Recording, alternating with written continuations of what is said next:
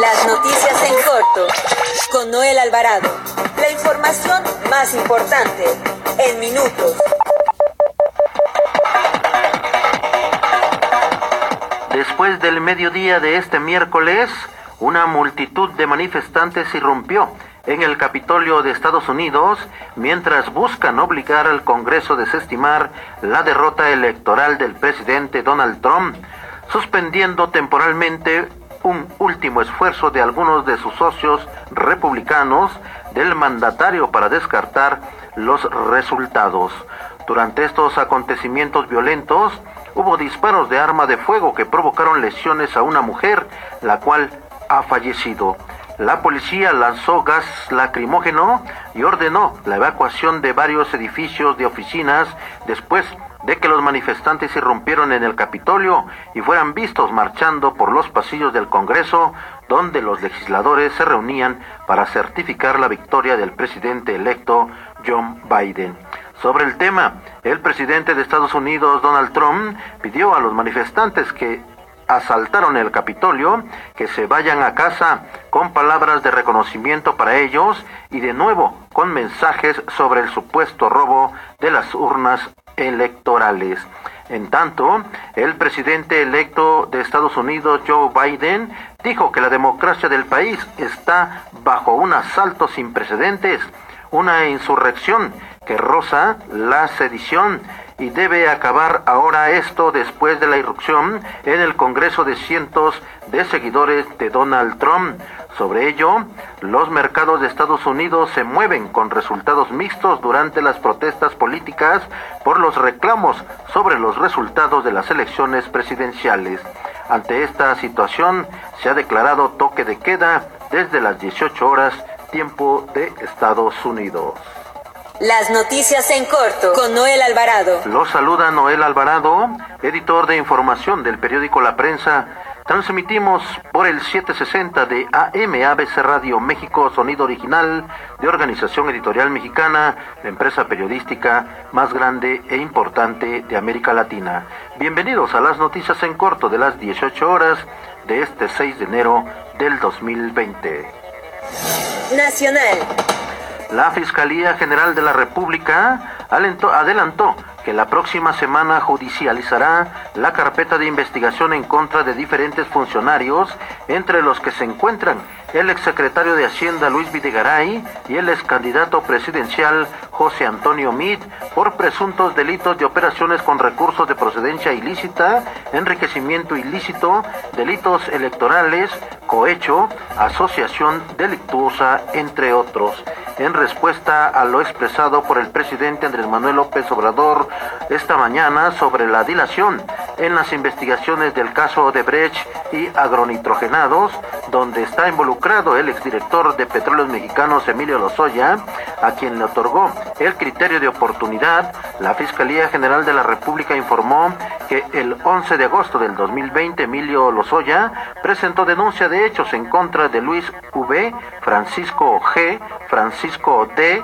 y José Luis L, así como contra Ricardo A, David P, José Antonio M, José Antonio G, Ernesto C, Carlos T, entre otros, por los delitos de operaciones con recursos de procedencia ilícita, enriquecimiento ilícito, delitos electorales, cohecho, asociación delictuosa, entre otros. En otro tema, le informo que integrantes de la Red por los Derechos de la Infancia en México, acompañados de los tres Reyes Magos y Santa Claus, entregaron en Palacio Nacional el informe anual de la situación de la niñez en el país en el que determinaron que el 2020 fue el año en que el gobierno abandonó a este sector de la población. A través de Juan Martín Pérez García, director ejecutivo de la Red por los Derechos de la Infancia, señalaron que la institución de la infancia en el país ya era complicada en el 2019, sin embargo, se agravó con la pandemia por COVID-19, ya que los ha puesto en mayor desventaja educativa, de salud y ante los recortes presupuestales del gobierno han sido abandonados, dice. Señaló que, aunado a lo anterior, con la llegada de la emergencia sanitaria los, los menores y adolescentes de México han sido víctimas de un incremento en los casos de abuso sexual, de corrupción de menores, de violencia sexual, y embarazos tempranos, además de la violencia en sus hogares. En otro tema, le informo que a fin de mantener el equilibrio de fuerzas entre partidos políticos y candidatos durante las elecciones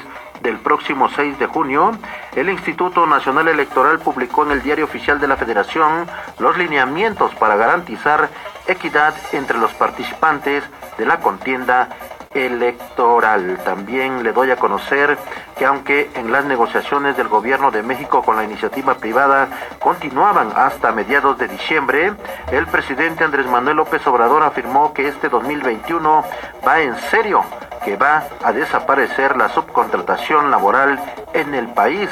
expuso que su administración debe poner el ejemplo para que no se utilicen las prácticas del llamado outsourcing. Y es que hay en las dependencias del gobierno federal, pues se trata de una acción completamente indebida. En otro tema, para el presidente Andrés Manuel López Obrador fue bueno que la Comisión Federal de Electricidad, encabezada por Manuel Bartlett Díaz, reconociera que presentó un documento falso Protección Civil de Tamaulipas como parte informativo tras el apagón del pasado 28 de diciembre. López Obrador pidió que a la comisión que continúe con las investigaciones con el objetivo de que se conozcan las causas de las fallas en el suministro de energía eléctrica. Metrópoli.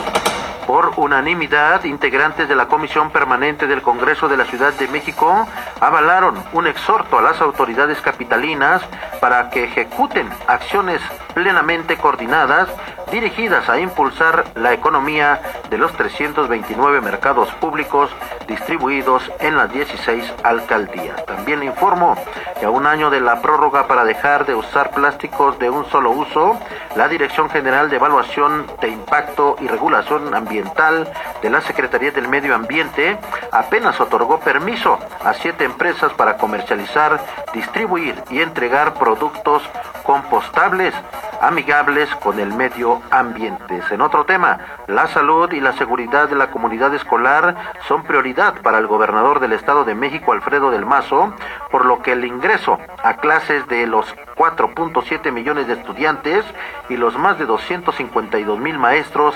será a distancia una vez que concluya el periodo vacacional. Al respecto, el secretario de Educación Gerardo Monroy Serrano informó que de acuerdo con el calendario escolar vigente, los días 7 y 8 de enero de este 2021, las y los maestros de educación básica desarrollarán la tercera y cuarta sesión ordinarias respectivamente del Consejo Técnico Escolar en el ciclo escolar 2020-2021 y al igual que las anteriores se llevarán a cabo de manera virtual. También le informo que desde el 2020 el gobierno del Estado de México arrancó el operativo gratuito de suministro de agua potable con camiones cisterna durante la contingencia sanitaria por COVID-19, con el cual a la fecha ha abastecido más de 176 millones de litros de agua potable a viviendas y hospitales de 71 municipios.